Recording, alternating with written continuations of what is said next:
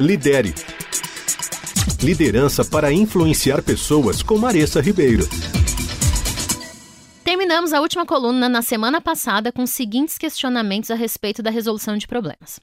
Padronizar caminhos para resolução de problemas não vai deixar os meus colaboradores preguiçosos ou ainda não vai limitar a criatividade e o crescimento deles? Poxa, desse jeito eles nunca vão pensar, então como eles vão aprender e como eles vão resolver os problemas sozinhos?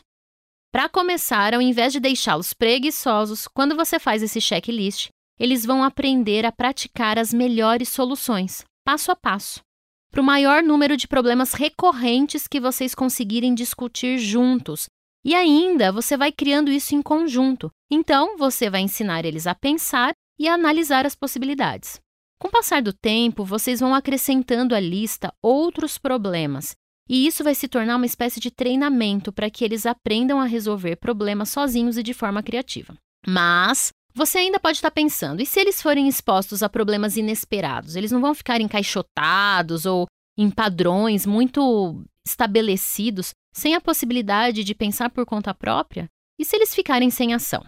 Bruce Tugan, o autor do livro em que eu estou baseando essa coluna, diz que não. Porque se eles aprenderem a praticar soluções padronizadas passo a passo, eles vão se tornar melhores na resolução de problemas.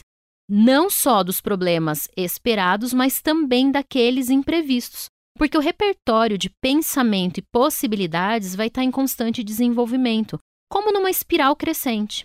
Com esse exercício, você pode acompanhá-los e ensiná-los a avaliar as situações de forma gradativa.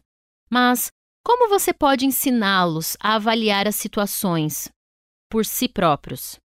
Esse vai ser o assunto da nossa próxima coluna. Eu vejo você na próxima terça, aqui na coluna Lidere. Lidere. Liderança para influenciar pessoas com Maressa Ribeiro.